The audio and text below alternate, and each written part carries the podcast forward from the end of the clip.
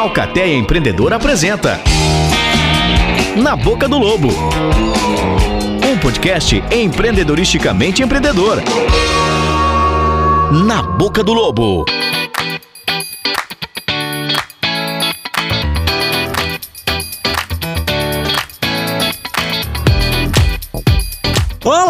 Para você que chegou até aqui no nosso podcast. Muito prazer, nós somos a Alcateia Empreendedora de Caçador Santa Catarina e esse é o Na Boca do Lobo.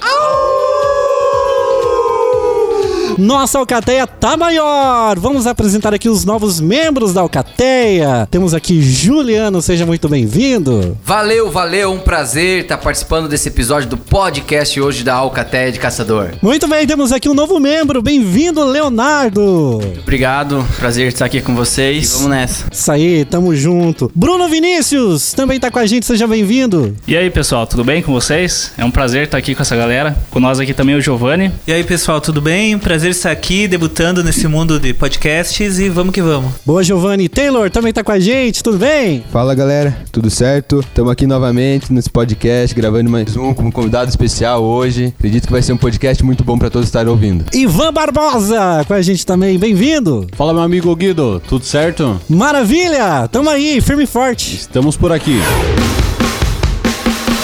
E assim começamos o segundo episódio da segunda temporada do Na Boca do Lobo, claro, com o apoio dos nossos patrocinadores, a Daniela Tombini, Digimax, também a Framiport, Aibu, Quorum, Seleme, Materiais de Construção, Cicobi, Caçador, Sincave, Sul Brasil, Terfins, Transrodace e também Unicesumar. Uma salva de palmas para os nossos patrocinadores! Muito bem, hoje no nosso podcast Na Boca do Lobo temos aqui dois convidados. Um casal lindo e maravilhoso, casal empreendedor de caçador que com certeza você aí deve conhecer, que é o meu querido Rafael e Alana. Sejam bem-vindos. Opa, tudo bem? Obrigado pelo convite, né? Então a gente espera poder contribuir com essa conversa, sobre esse papo sobre empreendedorismo e a gente tá, tá aí, vamos lá. E o que que acontece? Dá um medinho, né? Na boca do lobo, dá uma assustadinha, né? Mas a gente vai. Olá, tudo certo com vocês aí? Espero que a gente possa trocar umas ideias bacanas aí. E é isso aí, sejam todos bem-vindos ao nosso universo. Eba! Ó, daqui a pouco a gente vai comentar uma coisa que eu sei que você ouvinte tá esperando, porque agora que você ouviu que é um casal empreendedor. E aí, será que empreender dentro de um casamento dá certo ou não dá? Temos aqui, acho que dá, né? Porque os dois estão aqui. Rafael e Alana, vocês têm a It Rocks no centro de Caçador. E aí, quanto tempo de loja? Como é que tudo começou? Conta pra gente. É isso aí, então. A gente tá caminhando pro quinto ano, agora em julho, a gente vai fazer cinco anos de loja. A gente começou em 2016. Inicialmente, na verdade, a gente começou com vendas online, né, no porta a porta, aproveitando ferramentas que a gente já tinha na época, como o Facebook. E daí pra frente a gente foi crescendo até chegar onde a gente está hoje. Isso foi quando? 2016. 2016. Aí Isso. vocês começaram então com a, com a loja virtual 2016. Já tinha esse mercado aí no, no virtual, né? Já tava rolando fazer venda? Ou era mais pro WhatsApp? Como é que funcionava? Então, a gente estava fazendo algumas vendas pelo WhatsApp, pelo Facebook, através das pessoas que a gente conhecia, né? A gente foi divulgando essa, essa ideia, foi levando produtos. A gente foi pra Videira, na Imove, lá de Videira, já naquela época. O Rafael trabalhava lá também. E a gente foi se dividindo, levando pra lá, levando pra cá, indo atrás de quem a gente conhecia, pra ir conhecendo se tinha mesmo o mercado que a gente imaginava que tinha, se as pessoas tinham interesse do nosso, no nosso produto, no que a gente tinha a proposta de trazer, né? E aí foi uma questão de meses, assim. Foram, a gente começou com a ideia em março e em julho a gente conseguiu abrir a loja. Foi até rápido, assim, Nossa. hoje a gente pensa. Show. Então como é que foi? A gente, ali como a Lana falou, a gente começou em março com essa ideia, vendendo no Facebook pros amigos. E aí rolou que a gente tinha uma doblô. Até eu comentei esse dia da doblô, o pessoal deu, deu risada. Mas o lance é o seguinte: a gente tinha uma doblô e, e eu não tava afim de abrir loja, assim, não queria abrir uma loja física. E aí pintou a ideia de a gente fazer uma loja na caçamba da doblô pra vender camiseta. Daí a gente pensou nessa ideia. Inclusive fiz o projeto, chamei o marceneiro, a gente fez tudo para o projeto. E daí entrei com a documentação da prefeitura. Mas aí na prefeitura não existia enquadramento legal por uma van que vende roupa, né? Então daí eles não, não enquadraram a gente legalmente. Eles falaram que a gente ia ter problema com os outros lojistas e tal. Aí, enfim, tava ali com a doblô parada. E daí vendia a doblô. Na época a gente vendeu por 14 mil, acho. 14 mil a doblô. E foi o, o capital inicial inicial pra gente comprar mais mercadorias, fazer reforma da loja, alugar o ponto e Deus que ajuda depois, né? Então foi o, o capital inicial pra isso foi a venda da Doblô e, e aí a gente alugou a primeira loja que foi na Benjamin Constant dentro dessa, dessa proposta, né? Dessa, nessa guinada de ideias, assim. E foi legal porque a gente levou essa, essa ideia da Doblô, ela, ela foi um gancho pra gente conseguir fornecedor, né? É. Porque até então eu não tinha. Nosso meu CNPJ era de educação musical, eu dava aula com o CNPJ. Daí os, o pessoal não queria, as, as fabricantes de camisetas não queriam vender pra gente. Daí, como eu contei essa ideia da, da que a gente ia fazer uma van que vende camiseta, todo mundo ficou empolgado e vendeu, né? Mas daí eu abri a loja. Mas daí a gente mudou e eu abri a loja. Mas assim, então foi essa foi a- o impulso desse primeiro momento. A gente encontrou essa ideia das camisetas que na época, inclusive, era tava na moda, assim, os meninos usando camiseta de rock, que é uma- era uma ideia que rolava. E a Lana percebeu esse, esse link e me falou assim: ó, Rafa, vamos abrir uma loja pra vender camiseta de rock. Falei, ah, beleza, partiu, vamos lá. Daí lembra, a gente pegou a Liverpool e a Chico Rei, que são duas marcas bem grandes, dentro dessa ideia aí da Doblos, da Curtiram, e a gente começou a partir daí aí, a, a fazer a loja física e todo esse processo. Até então vocês faziam o quê? Você dava aula de música, a Lana fazia o quê? Então, ah, a gente já tinha, havia trabalhado num outro negócio juntos. Isso foi 2015. Em 2012, meu sogro faleceu, infelizmente, dentro de caminhão. E, e ele tinha um empreendimento, que era a fábrica de carvão. E ele vendia carvão. E eu trabalhava no setor de compras do Adame. Eu era, trabalhava no setor de compras do Adame na época. E aí ficou lá, o sogro morreu, só tinha ele no negócio, né? E daí a família falou: o que, que se faz, né? Fecha a empresa ou assume o, a bronca, né? Na época a gente, ele tinha uma, uma- a praça, assim, eram uns 8, 9 cidades, mais ou menos, que ele atendia. Tinha aí, na média de uns 15, 20 funcionários, enfim, então tinha todo o processo funcionando. Aí então eu resolvi deixar o emprego no Adame, que eu tinha na época, era um emprego legal, e assumir a empresa. Só que daí, como eu não entendo nada de caminhão, nada de carvão, nada de mata, de sítio, essas coisas, eu quebrei a empresa no final do ano. Do carvão você só entendia a parte que queimava ele pra É. fazer uma carne, né? É, por aí. Aí a partir daí eu já, já não voltei, já não me empreguei mais, já continuei desempregado, né? Já. Daí em 2013 que eu abri o CNPJ e com o Juliano que tá aqui por, por conseguinte. Eu tava. Essa história é engraçada porque na, na virada de, dois, de 2012 pra 2013 eu tava com um moleque pequeno, que é o Vitor, é, e tinha que nascido em novembro e eu tinha fechado a empresa em dezembro. Então eu tava com uma criança pequena, desempregado, a Alana não tava trabalhando na época. E aí eh, a gente falava um pouco sobre casal e tal, né? E ela disse: Não, você ou arruma um emprego, se quer arrumar, arruma, se não quer continuar na música, continua, né? Então, aqui o Juliano pode falar bem que todo músico é empreendedor, né? Não tem jeito. Ou se o cara é músico, ele é empreendedor. Ou então morre de fome. Não tem jeito. Então, o que que eu fiz, né? Liguei pro Juliano na época e falei pra ele: Ó, posso dar aula aí contigo e tal? E ele, louco, né? Me deixou. Eu dar aula lá, pra, lá e fui dar aula lá, e arrumei uns alunos por aqui. E, e aí, então, fiquei desde 2012, quando eu saí do Adame, do último emprego de carteira assinada que eu tive. E fiquei e fiquei trabalhando, dando aula e tocando na Quatro Ases e, enfim, fazendo algumas coisas por aí. Em 2015, a Ana tava dando aula de. Não, ela tava trabalhando com engenharia, né? Então, na verdade, é, nesse episódio que meu pai faleceu, é, vou ter que corrigir aqui, porque foi 2011, é mais tempo. Eu dava aula de inglês no FISC aqui de Caçador. Imagina, era uma coisa que ele fazia tudo sozinho, ele tinha dedicação total, mas como a gente pegou um bonde andando e cada um de nós entendia um pouco do que ele fazia, mas não totalmente, a gente resolveu assumir os dois, a empresa, a gente se dividiu, e aí eu fiquei trabalhando com as vendas e ele fazendo a parte pesada do serviço. E aí, como eu tive neném no final de 2012 e tudo mais, eu fiquei um ano sem trabalhar, né? Já que a gente encerrou as atividades da empresa no final do ano. Então eu fiquei 2013 inteiro sem trabalhar. E em 2014 eu voltei a trabalhar. Eu tenho formação em engenharia ambiental, também, né? São várias áreas assim bem distintas, né? Eu dava aula de inglês, mas eu sou formada em engenharia ambiental. Atuei um ano como funcionária na área, um ano e pouquinho. Aí eu saí desse emprego que eu trabalhava, fui trabalhar prestando serviço para outras empresas, trabalhei mais um ano e meio e aí já não deu mais certo, aquilo não tava do jeito que eu queria, não era o que a gente queria fazer, que eu queria fazer. Apesar de todo estudo e tudo mais, quando não é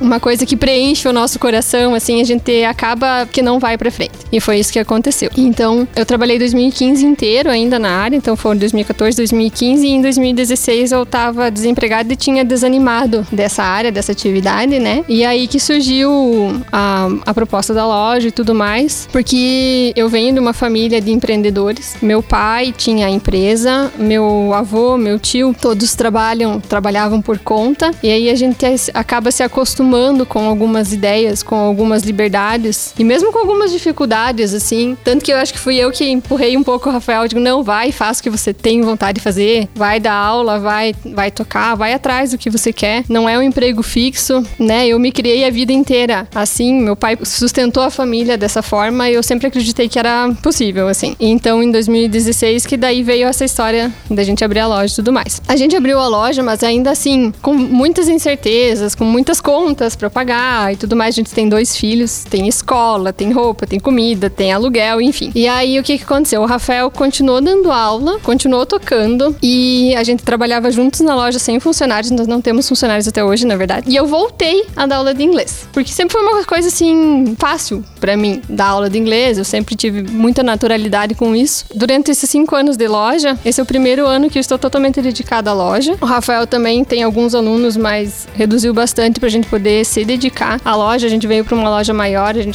focando mais nisso porque chega um ponto que ou você cresce ou você para, na minha opinião. Então a gente teve que, que dar essa guinada. Então até 2020 eu ainda trabalhei dando aulas e o Rafael ainda dá aula. Até 2020 ele trabalhou tocando também, né? Parou um pouquinho antes da pandemia. Dois meses antes ele parou. Do, ele, ele adivinhou, sabe, com o Rafael quando. Porque eventos a gente tá parado até agora, né? Então não tá acontecendo nada e o Rafael ele já previa, algum chinês avisou ele que ia ter convite pra cá. Essa é a hora. Ele parou, a gente contratou outro baixista, parou os eventos. Ele sabia que a sopa de morcego ia dar ruim. Conheço o Rafa já há muito tempo, sei da, da veia empreendedora dele. A gente cansou de viajar quilômetros e quilômetros discutindo o negócio, né? Pá, se a gente fazer assim, se fazer assado, e ter trocando ideias, trocando experiência. Mas o que é legal, eu gostaria também que vocês falassem um pouco desse start de vocês, que não só o Rafa parou de tocar antes da pandemia, como ele começou a vender online muito antes da pandemia, né? E hoje é uma tendência. Hoje a gente vê todo mundo, o e-commerce, a quantidade de. Na verdade, virou questão de sobrevivência, né? Ou você vende online, ou você tá na, nas redes sociais, ou você tá fora, né? A gente trabalha com prestação de serviço, mesmo prestação de serviço que durante décadas e décadas sempre foi, vamos dizer assim, tete a tete, né? B2C ali, hoje mudou. Hoje a gente tem que também estar vendendo pela internet. E como vocês tiveram essa sacada, assim, que a gente tá falando há não de tanto tempo atrás, mas se você for pensar em tecnologia e o quanto o mundo evoluiu nesse um ano de pandemia, falar de quatro anos atrás para 2016, a gente falar de quase uma década, né? Então, do, do tanta evolução que teve. E da onde que surgiu essa, essa sacada? Assim, não, é ali que a gente tem que estar, porque se a gente for pensar assim, vocês se anteciparam a grandes empresas cinco anos. Então, em 2016, então, a gente resolveu começar a vender pelo Facebook, né? E, e entramos nessa ideia de como é que a gente vai fazer, como é que a gente vai testar essa ideia do negócio. A gente fez tudo aquele negócio do post, do post-it lá, né? A gente fez aquele negócio, o Canvas e tal. E percebemos que a única forma da gente testar essa ideia, porque a princípio era uma, era uma loja só de camisetas. Então, é uma coisa que não existia aqui, pelo menos na nossa cidade, uma loja que vendesse só camisetas na época. Então, a gente é, enxergou na, no meio virtual uma forma de a gente testar a ideia antes de levar ela para uma ideia fixa. E eu também trabalhei seis anos no Magazine Luiza e na época eles já eram muito fortes, né? Eu, saí de lá em 2010 e em 2010 o Magazine já tinha um site muito forte. Então essa ideia meio que vinha percorrendo, assim, não, quer saber? Vamos fazer o seguinte, vamos vender online primeiro, já que você quer vender camiseta, vamos vender online camiseta, eh, primeiro. Se rolar, a gente faz outro, dá o outro passo. E desde lá a gente não parou de vender online, na verdade, né? Então a gente vende pelo Instagram, tá o site agora, ele tá em manutenção porque a gente tá trocando coleção, mas a gente tem o site, tá funcionando, tem o Instagram, vende pelo. Ainda vende alguma coisinha pro Facebook, mas o Facebook já não funciona mais para nós. Então a ideia veio dessa necessidade de a gente se colocar no mercado com um investimento menor, né? Que eu acho que é uma coisa que. Uh, uh, porque uh, o ramo da moda, ele não tem quase nenhuma barreira de entrada, né? Então o cara pode ir lá com, sei lá, dois mil reais e lá na 25, ir lá no Brasil, ir lá em qualquer lugar, e comprar uma sacola de camiseta e abrir uma loja. Não tem uma rede de entrada. Diferente de você, por exemplo, abrir uma padaria, né? Que você tem que ter, além do know-how de fazer pão, você tem que comprar um monte de equipamento, uma outra coisa diferente. Por isso que a gente vê, em momentos de crise, muita gente vendendo roupa, né? Sacoleiro à torta direito. Só que você é, começa o negócio, mas você não perdura, porque quando chega na segunda hora de repor, se você não precificou direito e tal. Então era tudo isso, coisas que a gente se perguntava já na época. Quanto que eu vou cobrar? Como é que eu vou fazer para receber? E a forma que a gente teve de testar isso foi jogar na internet. E, e, a, e, a, e a prova ainda é viva, né? Jogar na internet para tentar vender é a mesma coisa que não vender, porque um caminho muito longo, é um processo. Eu brinco quando você abre um site, como se abrisse um site lá no.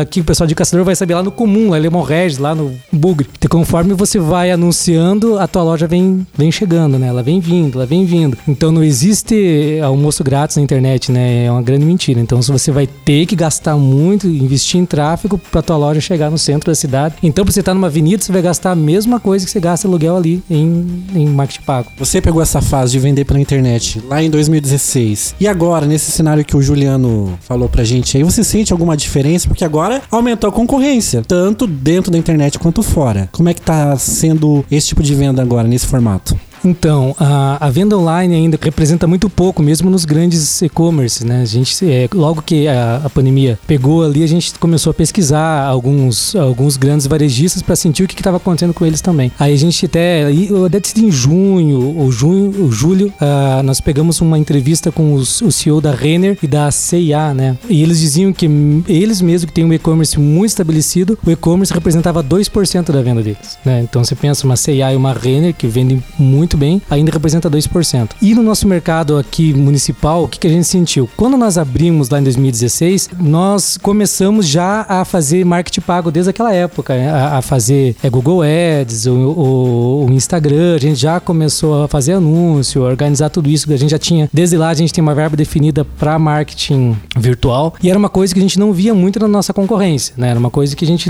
observava que não era uma coisa muito usada. Nos últimos, no último ano, ano e meio para cá, a disputa por views e por pessoas está muito mais cara do que era naquela época. Então, nos leilões de Instagram, a, gente conseguia fazer anúncio por 6 centavos, 7 centavos. Hoje não diminui de 40, 42, ou seja, tem muito mais gente disputando o mesmo público. Então, tá um pouco mais caro de se vender. E as pessoas ainda não. não a, a, vou parecer que do contra, né? Mas as pessoas ainda não, não estão tão animadas assim para comprar roupa é, pela internet. Eu acho que esse contato físico com o vendedor ou com a loja, com essa ideia, ainda funciona muito bem. E com a pandemia agora também mudou-se um pouco o formato de você você vender pela internet, porque antes era você pegar o teu produto, tirar foto, postar e colocar preço e esperar que alguém viesse mandasse mensagem perguntando, né? E hoje, o que, que a gente vê de pessoas em lojas fazendo dancinha por Reels, né? Entrando na onda dos memes, usando todas as ferramentas dessas plataformas aí para tentar vender. Então, e aí, vocês estão nessa também? Estão fazendo dancinha? Aquelas dancinhas ridículas?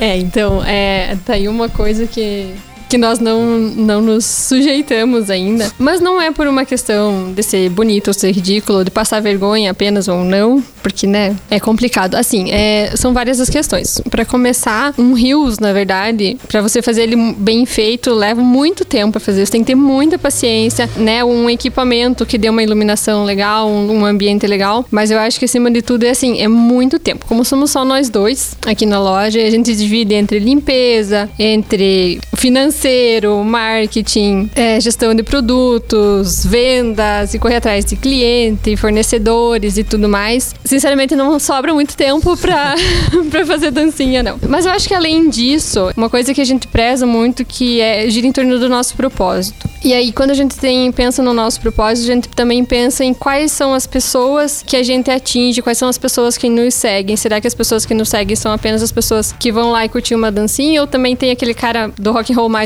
mal-humorado e tudo mais, sabe? E, e aí, entre todos os estudos que a gente vive fazendo, né? Porque a gente nunca parou de estudar, acho que cada vez mais a gente tem cursos e tá sempre tentando buscar o máximo de conhecimento possível. A gente identificou alguns padrões de comportamento que, nesses padrões, nessas pessoas que seriam, que a gente julga assim como seriam os nossos principais clientes, são as pessoas que, que vêm, que retornam e que, que têm o perfil do nosso cliente mais aproximado, assim, não são exatamente essas as pessoas que fazem as dancinhas ou que curtem as dancinhas. Uhum. E eu acho que é um pouco dessa pegada rock and roll, que é o cara do pub, é o cara do bar, né? Não necessariamente o cara de qualquer balada que vai na balada para se divertir e não interessa o tipo de música que toca, é um cara um pouco mais seletivo, sabe? Um cara uma, uma mulher um pouco mais seletiva. Então a gente acredita que a gente tem que ter um pouco de cuidado pra gente não não atravessar esse samba, assim, sabe? Pra gente não. Mas eu acho super divertido. Eu às vezes passo horas lá assistindo, vejo, né? Olha que bacana o conteúdo e tudo mais. Mas realmente tem essas questões, assim, que Sim. nos fazem pensar um pouquinho melhor. Mas sabe o que eu acho legal, assim, de. Apesar de não ter as dancinhas, a It's Rock tem a cara do Rafa e da Lana. é, e eu conheço eles há tanto tempo, mas mais do que isso, você vê, eu até acho legal, assim, que eles são os modelos da própria loja. Então, eu acho isso também um diferencial, né? Tipo, ah, não é. Eles não têm funcionário, mas não é alguém, não é uma digital influencer, ou não é um convidado ó, que tá vestindo. Realmente eles estão vestindo eles, a, a camisa deles, a roupa deles, entendeu? Acho que isso é legal, é uma identidade massa, né? Tipo, é o Rafa da Ace Rock, é a Lana da Ace Rock, pela personalidade, pelo que eles vendem, porque eles colocam nas redes sociais, e isso eu acho muito legal. É, isso realmente é um cuidado que a gente tem, Juliano. E assim, a gente, se você olhar lá, vai ter algumas pessoas que tiram foto pra gente tudo, mas antes de serem pessoas que vão bonitas, que vão vêm tirar foto pra gente, são pessoas que vestem e que já eram nossos clientes, sabe? São pessoas que vestem aquela roupa que a gente vende aqui no dia a dia, né? Então, a pessoa já tem aquele estilo, já combina, às vezes ela comprou uma calça e veio aqui tirar umas fotos pra gente, fazer uma parceria e tudo mais. Já com a própria calça ela tirou, tirou foto, sabe? Não é assim um negócio que não combina comigo, mas eu sou uma pessoa bonita, sou uma digital influencer, enfim, vou lá e tiro foto, né? Até nisso a gente tem um, um certo cuidado, assim. E, e esse lance também que a gente,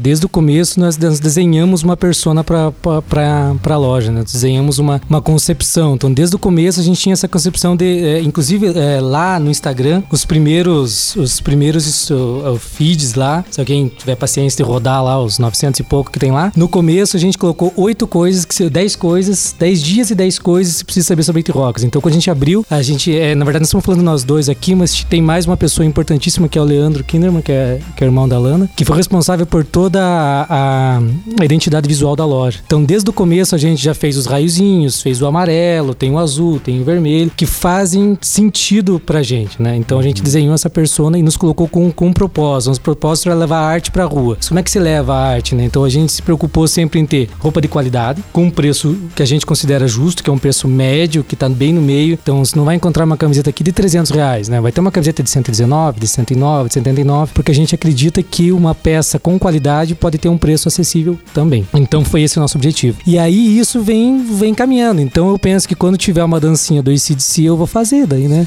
Mas, enquanto não tiver, enquanto as dancinhas forem com músicas com as quais o nosso, a nossa persona não se identifica, não faz sentido eu fazer a dancinha do brega porque, pô, o cara escuta aqui, escuta rock and roll, ou, ou quer escutar um rock and roll, pelo menos se identifica com isso. Não precisa ser um roqueiro, mas ele entende essa proposta e isso a gente eh, não só comercialmente gosta disso, como também é um pré-requisito pra gente trabalhar nisso. Então, a partir do momento que a loja não tiver essa identidade, não faz mais sentido eu e a Lana estar aqui dentro. Então, é essa que é a ideia, né? Então, você faz o negócio, faz ele com propósito e vive dentro disso. Porque, por exemplo, aqui dentro da loja, quem vem na loja vai escutar rock and roll o dia inteiro, né? Porque a gente escuta é, várias vertentes, várias coisas, então é isso que a gente... E a galera vem aqui também, né? Vem aqui bater papo e jogar conversa fora e falar de rock, né? Vocês gostavam de rock, mas montar uma loja com roupas, acessórios, itens voltados ao rock, sem saber se tem um público em potencial, é arriscado. Como é que vocês sabiam que ia ter gente que ia chegar junto e ser cliente de vocês? Porque o roqueirão raiz, aquele roqueirão raiz, ele tem a mesma camiseta do Pink Floyd há 30 anos e não troca. Exatamente. Não troca. Então, ele dificilmente vai vir comprar na loja, né? Tô errado? Não, tá certíssimo, Guido. É exatamente isso, assim. A pessoa, o roqueirão mesmo, ele comprou a camiseta no show lá, no show em tal ano, em tal data, tal, tal pessoa tocou e tudo mais, foi com tais pessoas. E aí aquela camiseta acaba tendo uma história e ele não se desfaz. Quando não der mais pra usar, ele faz um quadro e deixa lá guardada na coleção e, né? Então, exatamente isso. Ou a mulher joga fora porque não dá mais pra usar. Eu senti um. Um arzinho um meio bem, aí, é. né? Eu também. Mas então, assim, o que que me moveu aí atrás, porque vou dizer que fui eu a primeira pessoa, assim, a mais envolvida, motivada, que en- encontrou esse nicho, por quê? Porque eu sempre gostei, desde os meus 15 anos, de roupa preta ou de alguma coisa assim, né? Camisetas de banda e tudo mais, e não achava, eu não encontrava. Tinha camiseta? Tinha, uma qualidade bem mais ou menos, assim, às vezes, né? Quando encontrava alguma coisa legal, ou a estampa não era legal, ou era muito grosseiro, sabe? E eu sou mulher, eu sempre fui, assim, eu não sou uma pessoa exatamente delicada, mas também não sou uma pessoa que vai andar com qualquer roupa, de qualquer jeito. E aí o que que acontecia? Eu sentia falta de encontrar na cidade ou mesmo na região esse tipo de produto, esse tipo de roupa. Então eu já tinha quase 30 anos, né? Já faziam 15 anos que eu curtia esse, esse estilo e tudo mais. E imagina, eu, uma mulher adulta com filho, não encontrava uma roupa que, né, eu não queria sair na rua parecendo uma menina de 15 anos. Então, aí na busca de produtos a gente sempre encontrava na internet. Todo mundo que gostava, tá, eu comprei na internet. Poxa, mas por que, que a gente não pode ter aqui? Né? Eu tinha outras amigas. Comprei junto com outras amigas produtos pela internet, camisetas pra gente dividir o frete e tudo mais, já naquela época. Então, esse sentimento de que eu precisava daquele produto, que não tinha, eu não encontrava, então foi uma solução de um problema pra mim mesma, sabe? Foi mais ou menos nessa, nessa ideia, assim. Então, realmente, quem vir aqui na loja, quem sabe o cara que seja mais raiz mesmo, vai dizer, poxa, mas só tem, né, banda clássica, tem Raul, tem CDC, tem Led Zeppelin, mas aquela, aquela banda lá, daquele álbum lá, não tem. Né? Mas é justamente porque a gente tenta fazer uma fusão, uma união da moda, do que tá na moda hoje em dia, com esse estilo, né? Então vai ser mais a peça clássica, peça que você pode sair na rua, que você pode trabalhar, que você também pode ir num barzinho, que você também pode ir num show. É que vai do rock ao nerd também, né? Porque eu lembro que eu, eu comprei uma camiseta aqui, a primeira camiseta que eu comprei na 8 Rocks foi de Star Trek, tinha o Capitão Kirk, tinha o Spock, tenho até hoje essa camiseta e é meu xodó. Ela é bem maior que eu, mas eu adoro ela. Ah, eu lembro, inclusive, é maior que você, né? Eu lembro.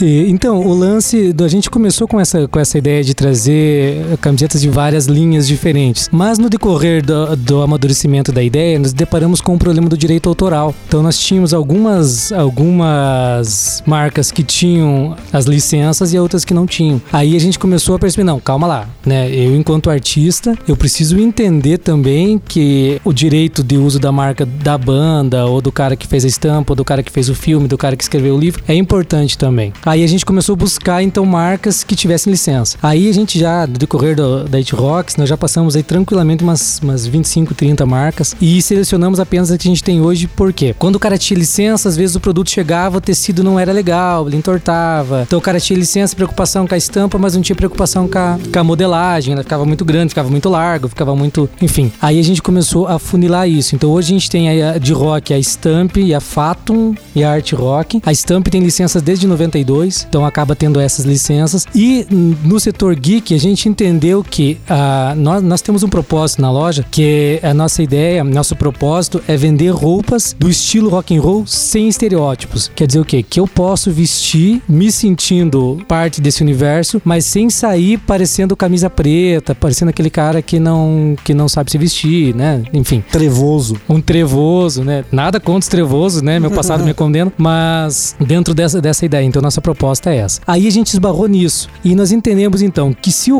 roqueiro raiz é complicado de atender, o nerd é mais difícil um pouquinho, porque ele é um cara que tá é, que ele que ele é um ele é um net, né? Ele tá lá na internet, ele, ele gosta de comprar por lá e tal. Então nós nós nos distanciamos um pouquinho desse universo geek nos últimos anos. Então hoje você vai encontrar aqui alguma coisa do Star Wars, que que tá mais dentro dessa nossa nossa ideia, vai ter Harry Potter, tem algumas coisas que a gente sempre traz, mas a gente acaba não aprofundando nesse universo geek, exatamente entendendo que é fundamental que a gente respeite também o direito autoral de alguma forma, né? Então, é, na verdade, no meu gosto, pro meu gosto, eu teria só produto licenciado. Mas a gente, inclusive, tem a Market Rocks própria, a gente foi comprar fotos, a gente foi conseguir fotos da Janis Joplin, do Jim Morrison, que a gente queria fazer as camisetas, e a gente percebeu que a gente ia ter que pagar, dava 4 ou 5 mil reais para um ano de uso. Então, a gente, ó, por enquanto, não vale a pena essa licença para nós, pro nosso universo que ainda é pequeno, não vale a pena. Então, aqui a gente, a gente vai construindo as bases do que é Rocks, né? Então, a gente respeita a qualidade do produto, a qualidade da, da entrega do serviço com o atendimento, a, a qualidade da, da nossa persona enquanto loja. Então, a- aí entra a questão do, do tom de voz que a gente conversa nas redes sociais, as cores que a gente usa, a forma como a gente comunica, o risco que a gente faz ou não faz. Então, tudo isso tá, tá englobado. E o direito autoral é uma coisa que eu sou muito preocupado com isso, né? Inclusive, uma coisa que a gente fez lá no começo, quando a gente abriu a loja, foi fazer a loja o mais sustentável possível, né? A gente, inclusive, não tinha nem estampa nas sacolas por causa da tinta. Então, a, a aqui, vocês- o pessoal do podcast não tá vendo, tá? Mas vocês vão vir aqui na T-Rocks, tem uma parede de madeira aqui que é tudo feito de resto de pallet, que a gente comprou porque não servia nem pra pallet e a gente recuperou e fez uma parede toda de madeira que a gente gastou na época 150 reais pra comprar. Então a gente sempre gostou dessa,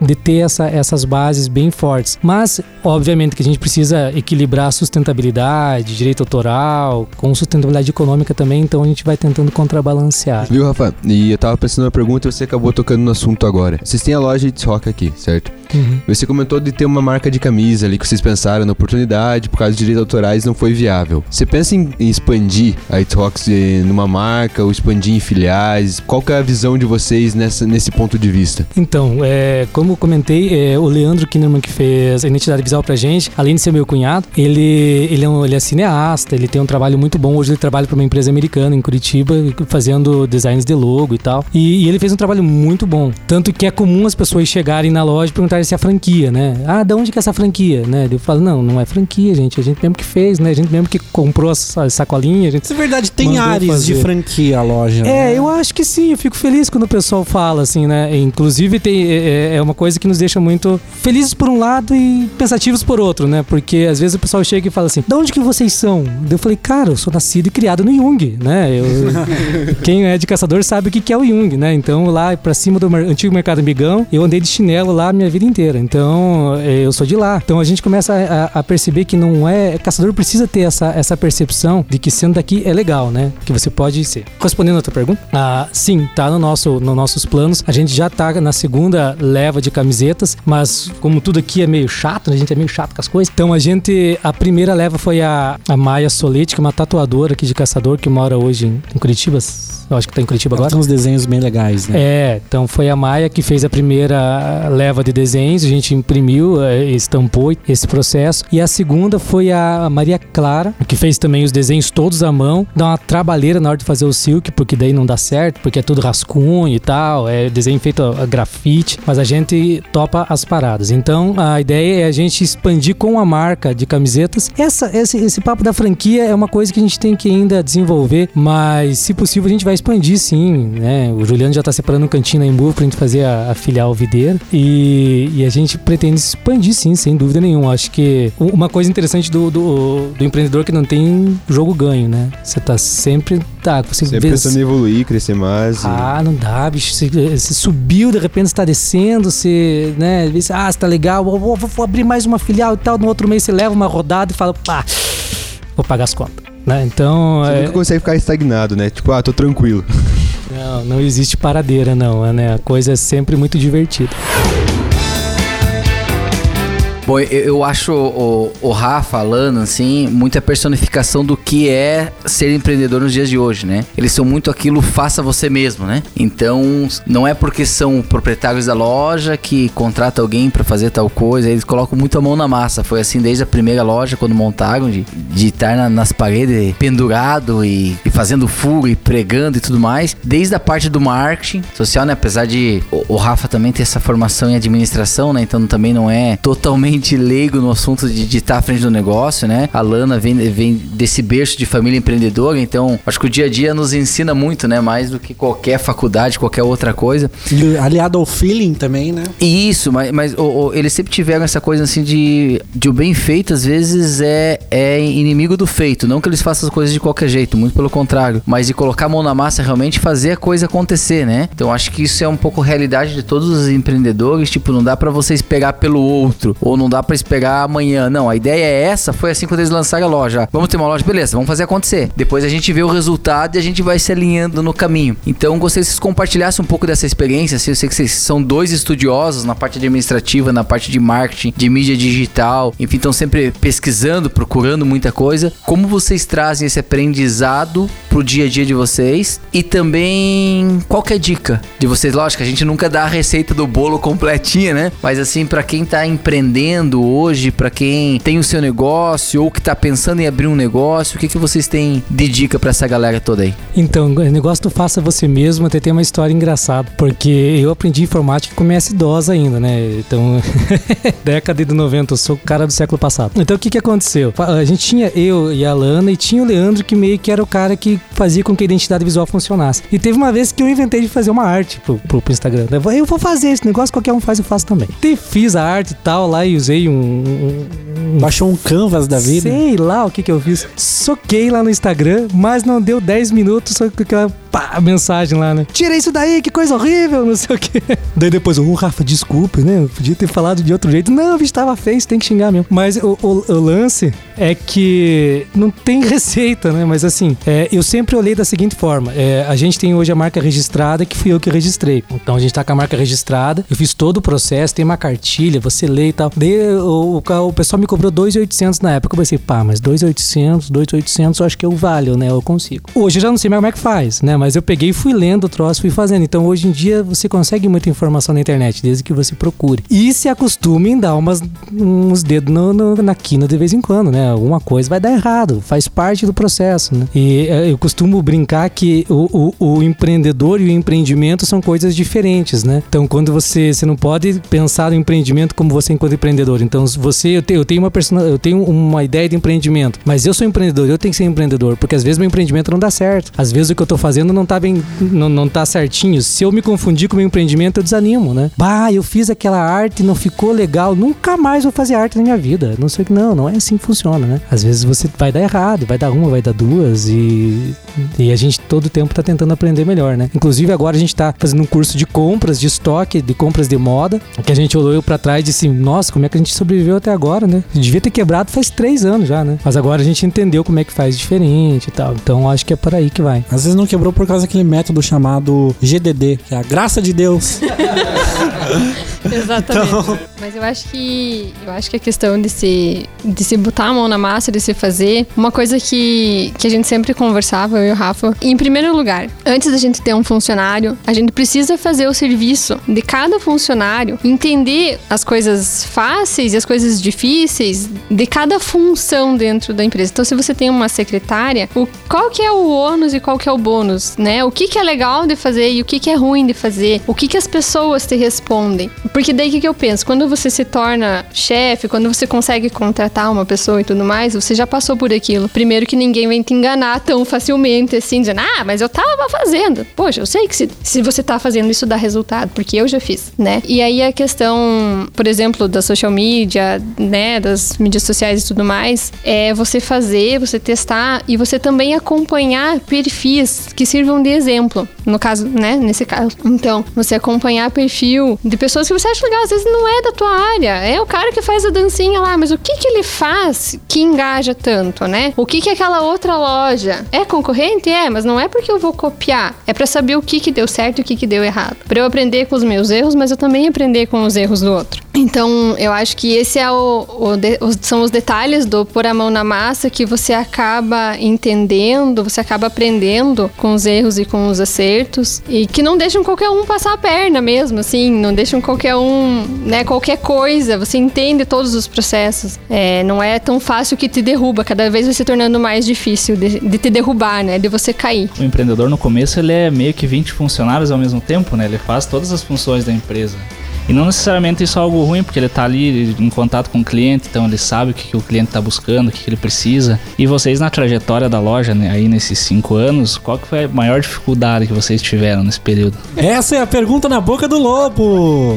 Essa é a pergunta do milhão de dólares, na verdade, né? Qual que foi a maior dificuldade? Porque eu fujo dela, né? Eu me preparo pra ela. Eu acho que é levantar, né? Eu acho que é levantar porque levantar das quedas do dia a dia, porque não é uma dificuldade em específico, né? Porque às vezes você, vamos um exemplo prático, né? Às vezes eu vou lá e compro essa linha de camisetas aqui, gasto lá 3, 4 mil reais. E daí no dia a dia aquele troço não vai, não vai, não vai, eu tenho que. Ah, tive que promocionar, né? Se Como é, que- como é que se levanta dessa, né? Não é só o dinheiro que você perdeu, foi tempo, foi a questão do de você pensar aquilo, investir teu emocional naquilo. Então acho que a maior dificuldade é sempre você levantar. Quando a gente começou sem capital nenhum, realmente 12 mil reais não é um capital para começar negócio nenhum, pelo amor de Deus, né? Não sigam esse exemplo. Tem- tenta começar com mais. Então é claro que ele terminou no segundo mês, né? Então, primeiro mês foi, segundo mês foi, e o Rafa, e agora, né? O que, que eu vou fazer? E, mas, sim, sem salário, praticamente dois anos. Ah, só que nós anotávamos o Prolabore. Então, todo mês, aquele,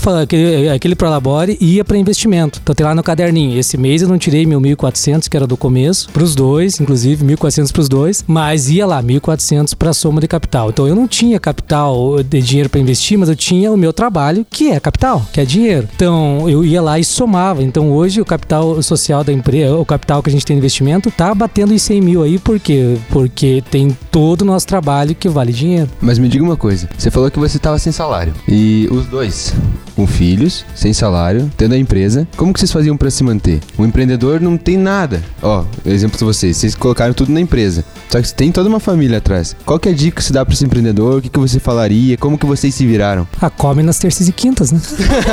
Mas o.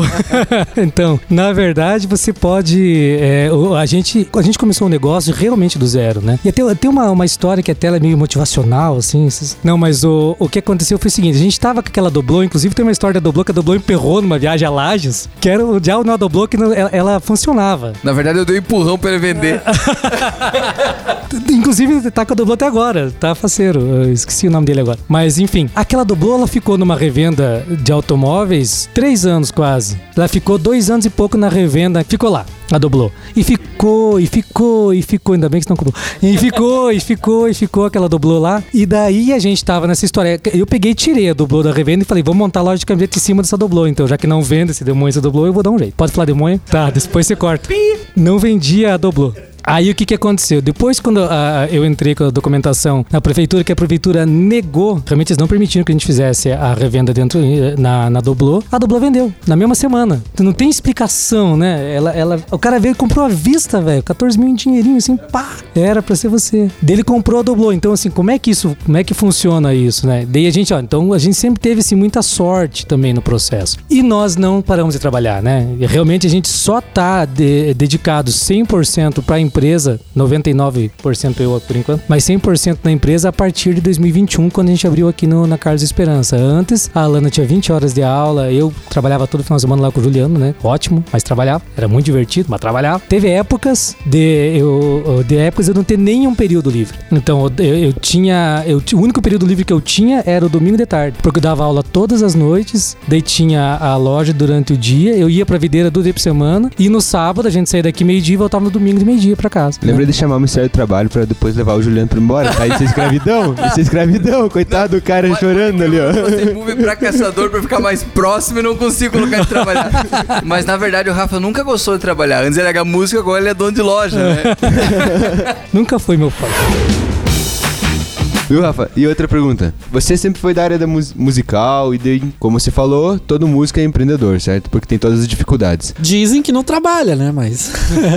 Vocês estão falando que é empreendedor, essa informação é nova pra mim hoje. É, eu até então músico não trabalhava, né? Olha.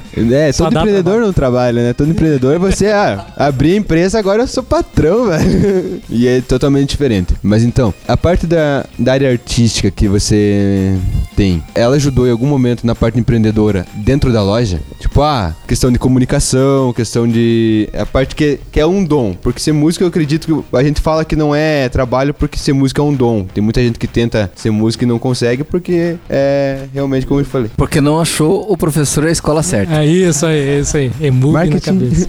Ô, é, depois passa no- na tesouraria lá.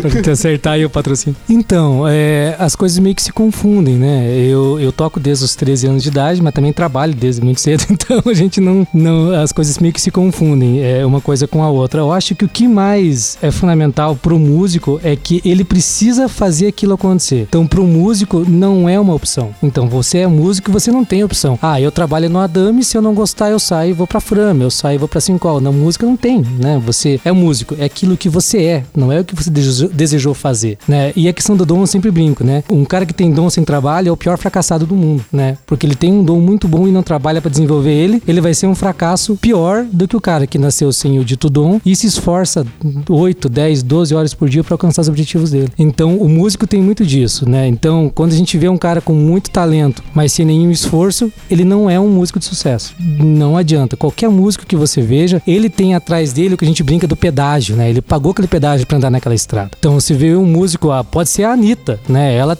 pô, você acha que aquele troço não dá trabalho, né? Se você perceber um cara que seja um influencer na internet, nossa, esse cara tem 8 milhões, desse olha o feed do cara, pô, é foto aqui, é foto lá, é foto colar, o cara faz um monte de coisa e faz reels e faz vídeo. Cara, o bicho fica 20 horas por dia fazendo isso. Então, é bom a gente, a gente ter essa percepção. E eu acho que o que mais trouxe pra loja é isso, que a gente não tem muita saída, né? Tal do queimou os seus navios, né? Você vai pra frente e vai pra frente. Então, acho que isso foi a maior lição que a gente trouxe pra loja, né? É, dá vontade de fugir, dá vontade de correr, dá, às vezes mais de uma vez por dia. A questão é que você tem que fazer, e eu acho que o músico é meio disso, né? Se você pegar um músico, mesmo que ele. A gente conviveu aí oito anos, muita gente que tocava com nós eram músicos fantásticos, mas que não conseguiam desenrolar na carreira musical porque não pagavam o pedágio. Que às vezes é hora sem dormir, é viagem, é comer hum, qualquer jeito, às vezes hum, festa aniversário, festa, eu perdi, eu perdi casamento, perdi. Então, tem, tem, tem um processo atrás que às vezes não é visto. Então, eu acho que isso é a maior lição que a gente trouxe para a loja: é que você tem que fazer. Então, você tem que fazer. É isso. Ah, não, mas eu, eu, eu, eu fiz esse empréstimo aqui, porque né, tem empréstimo para todo lado, né? Você fez, tem empréstimo aqui, tá, mas e agora? O que eu vou fazer? Pô, faz,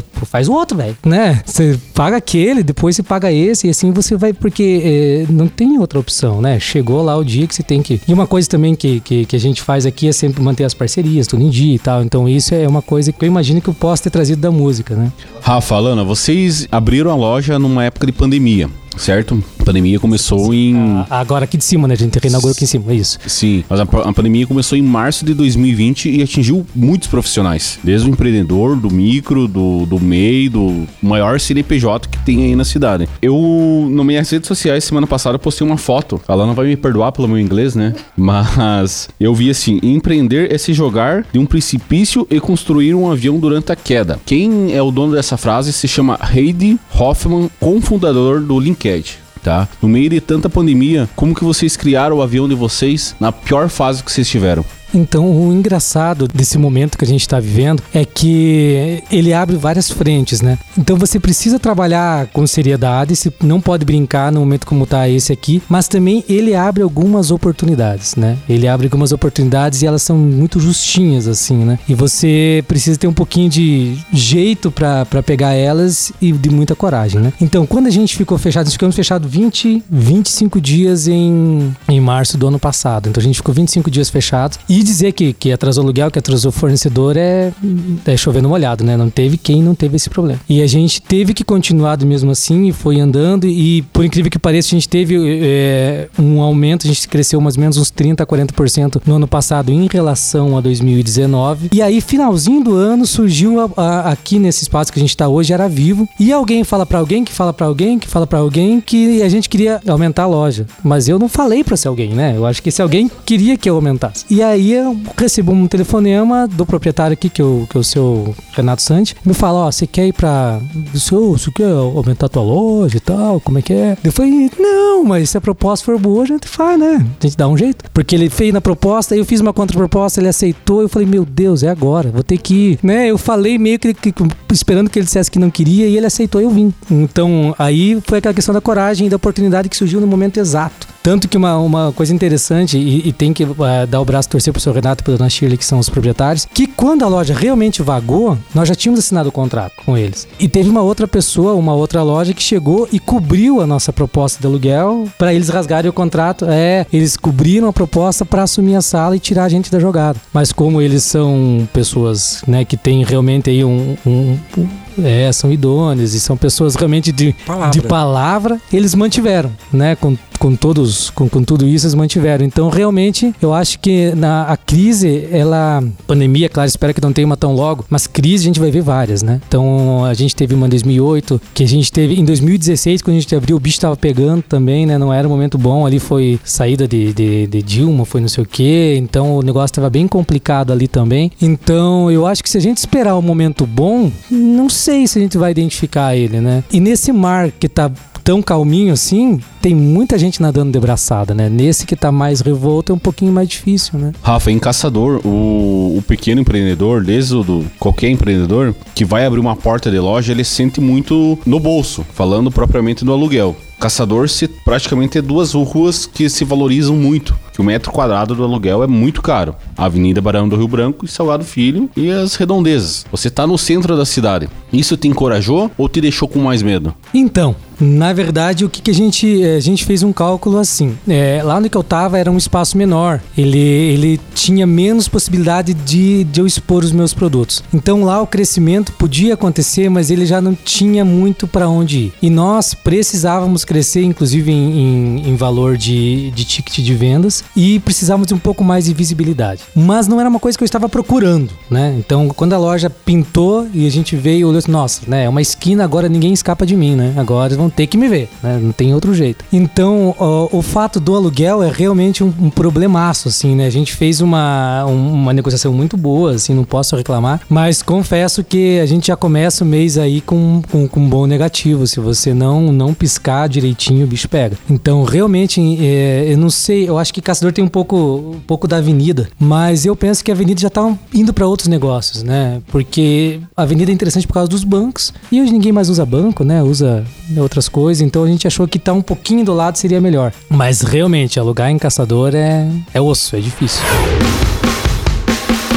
Rafa, é, nessa tua trajetória de dois anos aí sem salário, dois meses acabando teu capital inicial, chegou algum momento que você pensou em desistir ou com esse momento você pensou em trazer uma nova oportunidade para se reinventar? Ah, cara, eu acho que sim.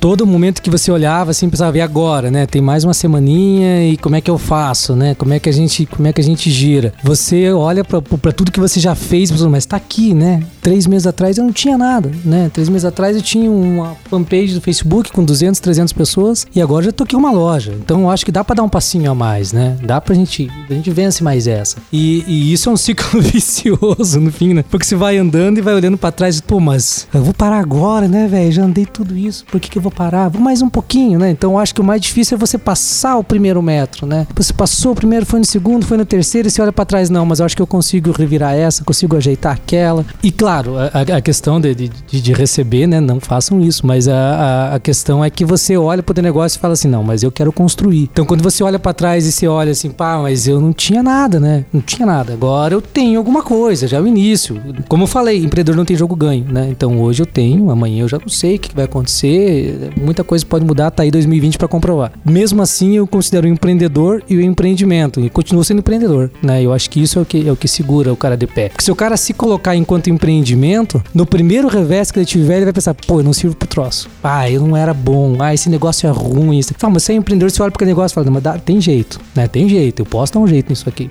né? Eu É o famoso jeitinho brasileiro, né? Sempre tem uma solução para os problemas e assim vai indo, né?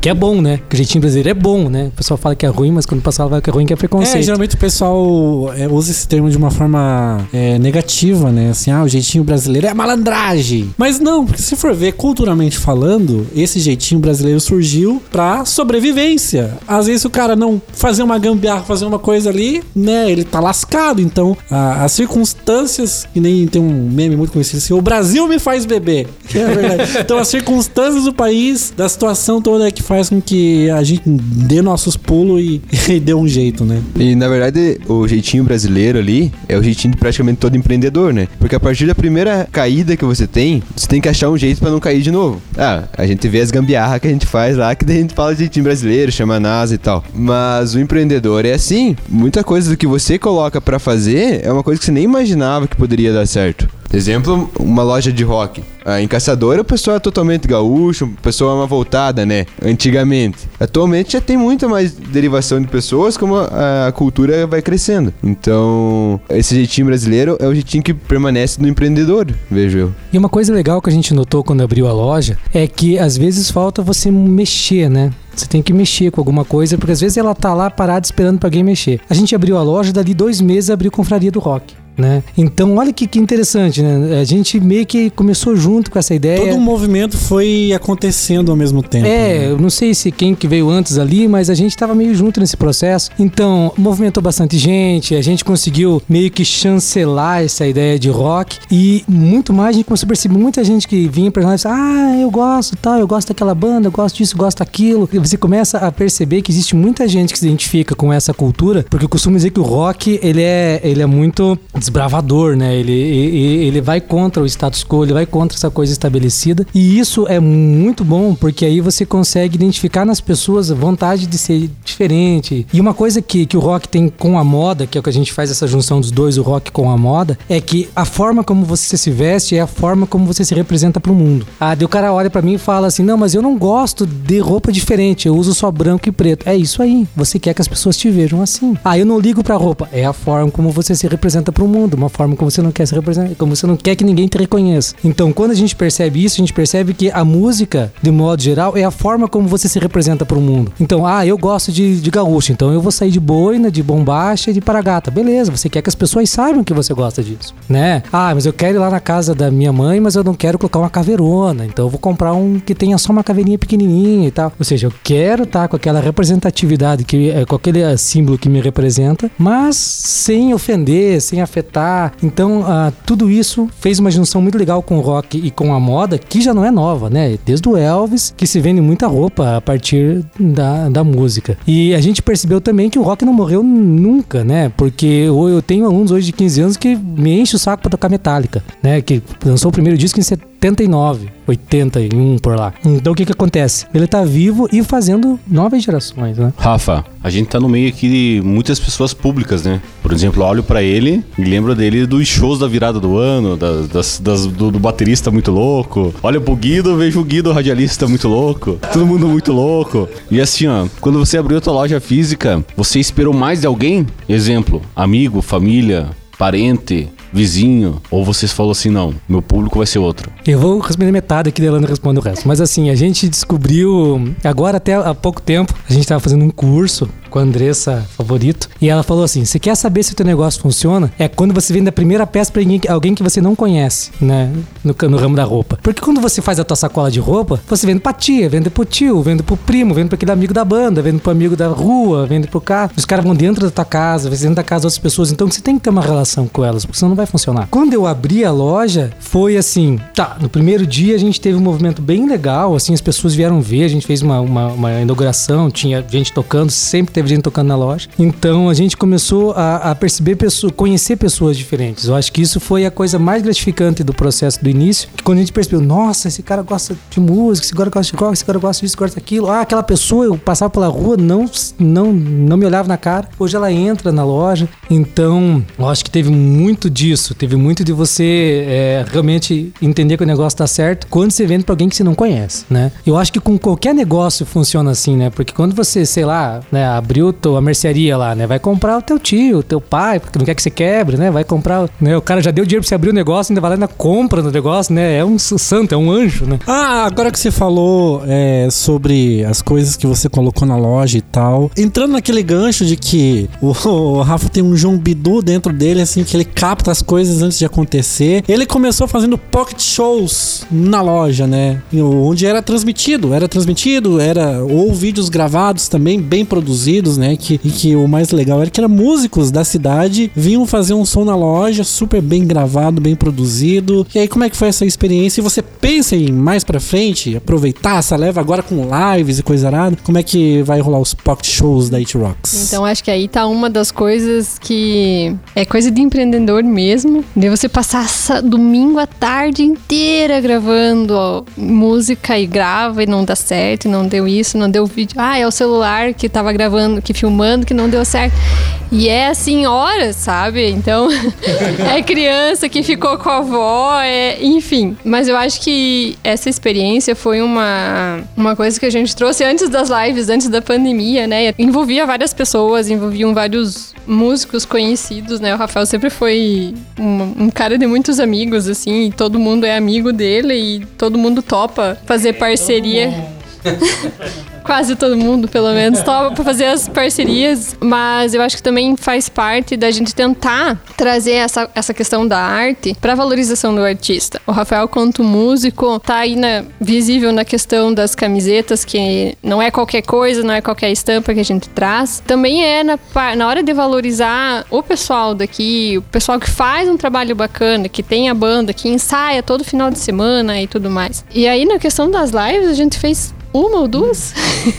Porque também envolviam questões de saúde. A gente acabava fe- ficando fechado dentro da loja, num horário que não tivesse movimento, para poder fazer essa captação de som e tudo mais. Pois é, a, a ideia do, de fazer os pocket shows foi pra gente é, realmente trazer a música pra dentro da loja, pra fazer esse universo ficar mais.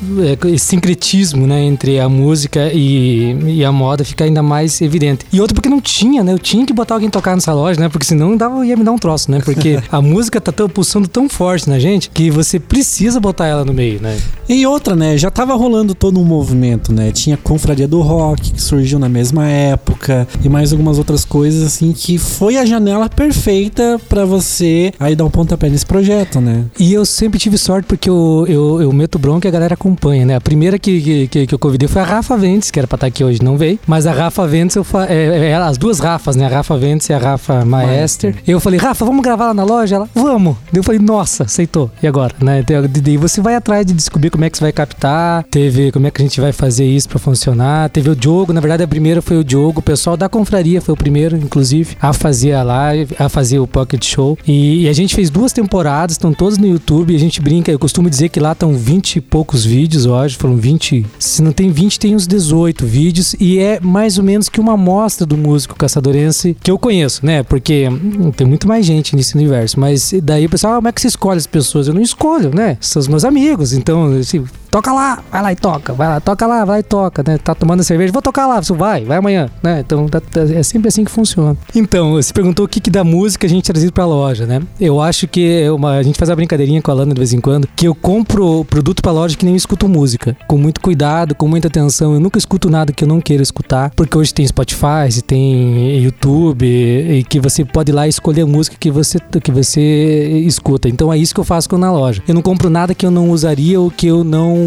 escreveria embaixo. Isso é coisa boa. E é isso que eu faço para escutar música. Então acho que isso é coisa que a gente. São várias coisas que a gente vai colocando na característica da loja que a gente traz a nossa vivência. Então eu não compro nada pra loja em que eu não confie e também não, não assino nenhuma música que eu não goste. Então acho que isso é uma das coisas que a gente leva bastante assim nesse pra loja. E acredito que seja uma dica pra todo empreendedor, né? Fazer aquilo que realmente gosta. Porque como se diz, é uma coisa que eu não usaria, então eu não vou vender pra ti. Então é uma coisa que eu não faria, eu não vou estar prestando serviço dessa forma ou para ou vendendo uma coisa que eu não gostaria, porque não seria ah, aquilo que eu prezo, né? E é uma linha bem tênue você tentar vender o que você gosta e também ter um bom senso na, na, na linha que tu tá pretendendo seguir. Ah, tu tem aqui a It Rocks e tal, e de repente assim veio duas, três pessoas perguntando um tipo diferente, daqui a pouco você tá vendendo uma camiseta dos monarcas aqui também. Não rola. Tem que rolar o bom senso, né? Por mais que você goste, você tem que seguir a linha que você se propôs a, a seguir. Uma, uma coisa que a gente sempre acreditou, assim, é no você ser verdadeiro, né? O ser verdadeiro seria exatamente você colocar à venda para as pessoas produtos que você usaria, que você compraria, mais do que o que você usaria, que você iria lá numa outra loja, indiferente de qual loja fosse, e daria o teu dinheiro, que é sinal de trabalho, por aquele produto, né? Então acho que isso é ser,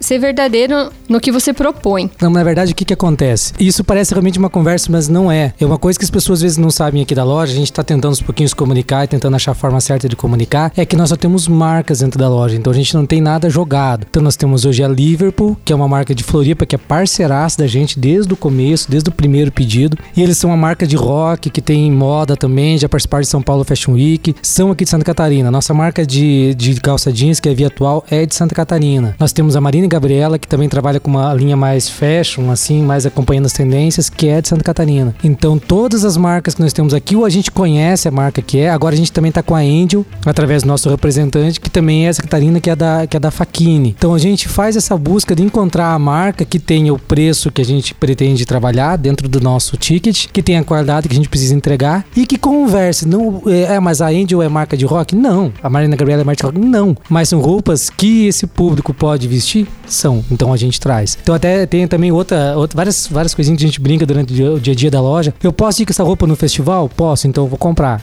pra loja. Não posso, então não dá, né? A roupa dos monarcas dá, até eu acho bem legal os monarcas. Mas, enfim, não é a proposta da loja, né? Aí que se divide empreendedor e empreendimento, né? Então essas são, são coisas que a gente vai, vai colocando. Mas né? teve uma época que vocês, me corrija se eu estiver errado, vocês lançaram um- uma, uma linha de camisetas básicas que era It Rocks, né? Eu lembro que eu comprei uma preta. Temos, temos ainda. Inclusive, porque é, uma, uma coisa que às vezes as pessoas confundem é que o roqueiro tem que estar com a camiseta de rock, né? Não tem, né? Às vezes o cara gosta de estar com a camiseta preta, uma camiseta lisa. Então a gente tem um pouco dessa, de- de- dessa, dessa ideia. E uma coisa que é muito que é fundamental que a gente aprendeu lá no começo já é que a gente não pode é, sugar um setor. Como é que é? A gente não pode, por exemplo, ah, eu, go- eu vou vender camiseta de rock. Então eu vou querer que aquele setor dos roqueiros sustente a minha loja, entendeu? E isso é injusto com os caras, né? É injusto com esse segmento. Então eu preciso abrir um pouco mais para que eu consiga entender melhor esse mercado e conversar com mais stakeholders, né? Com mais clientes que estão do lado desse segmento. Que às vezes é o cara que não é roqueiro, que nunca escutou rock na vida, mas que gosta de se vestir mais básico, que gosta de uma camisa preta lisa, que gosta de uma calça jeans lisa. Eu vou querer o dinheiro dele também. Tô brincando. Eu vou querer que ele compre também, né? E tenha essa, essa, essa experiência com a It Rocks. Né, eu tô achando uma aula aqui, né? Achei bem bacana. Não, mas é verdade, porque vocês estão colocando diversas coisas a respeito do empreendimento, né? Então, uma coisa que me chamou bastante atenção pela questão da, da curadoria, porque é uma curadoria que vocês fazem, né? Com, com relação à roupa. Que é não trai, a, não trai a, su- a sua persona, né? Basicamente, acho que é. O lema é esse, né? E eu não sei só, eu achei muito bacana, eu só queria, tipo, achar né? Do tipo, poxa, bacana a trajetória de vocês. Interessante ver, né?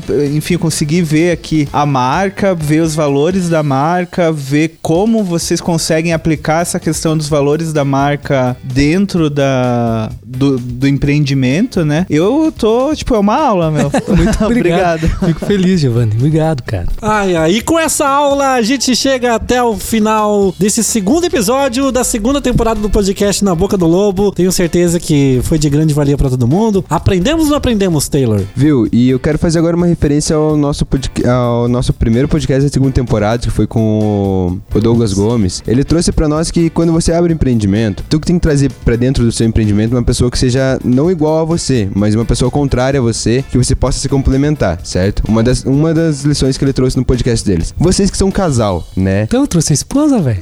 Quer adversário melhor, né? Mas, é, então tem a Lana, né? E tem. eu- quem fazia um pouco esse trabalho de segurar a gente com o pé no chão era o Leandro. O Leandro, meu cunhado. Porque ele, ele tinha essa visão muito mais crítica de tudo. Então, sempre que dava alguma coisa. e- Eu tinha uma ideia muito louca, assim, sabe? Ainda tenho. Ah, vou fazer um programa de calouros aqui na loja. Eu falei, tá, não, isso não funciona, isso é loucura. Você tá louco. Daí eu não fazia, né? Então ele sempre me ajudou um pouco nesse, nessa contrariedade. Assim, eu acho que é interessante a gente ter uma visão contrária, porque senão você faz muita coisa errada. Muito bem, assim chegamos ao final do segundo episódio da segunda temporada do Na Boca do Lobo. Agradecendo você pela audiência que ficou até aqui nos ouvindo e absorvendo tudo que foi falado hoje. Tenho certeza que foi de grande valia. Aproveita para seguir a gente nas redes sociais também, arroba ASICCacador e também o nosso perfil no Instagram, arroba.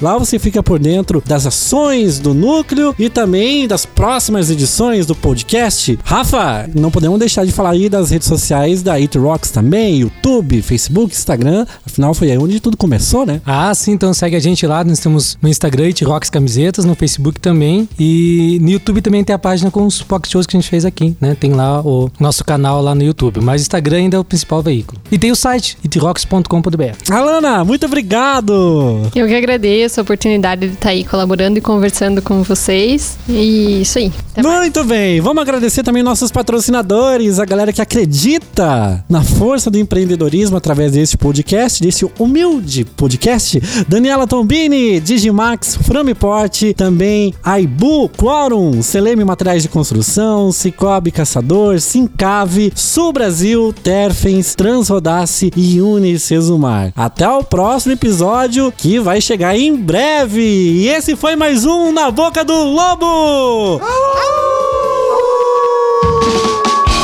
Na Boca do Lobo.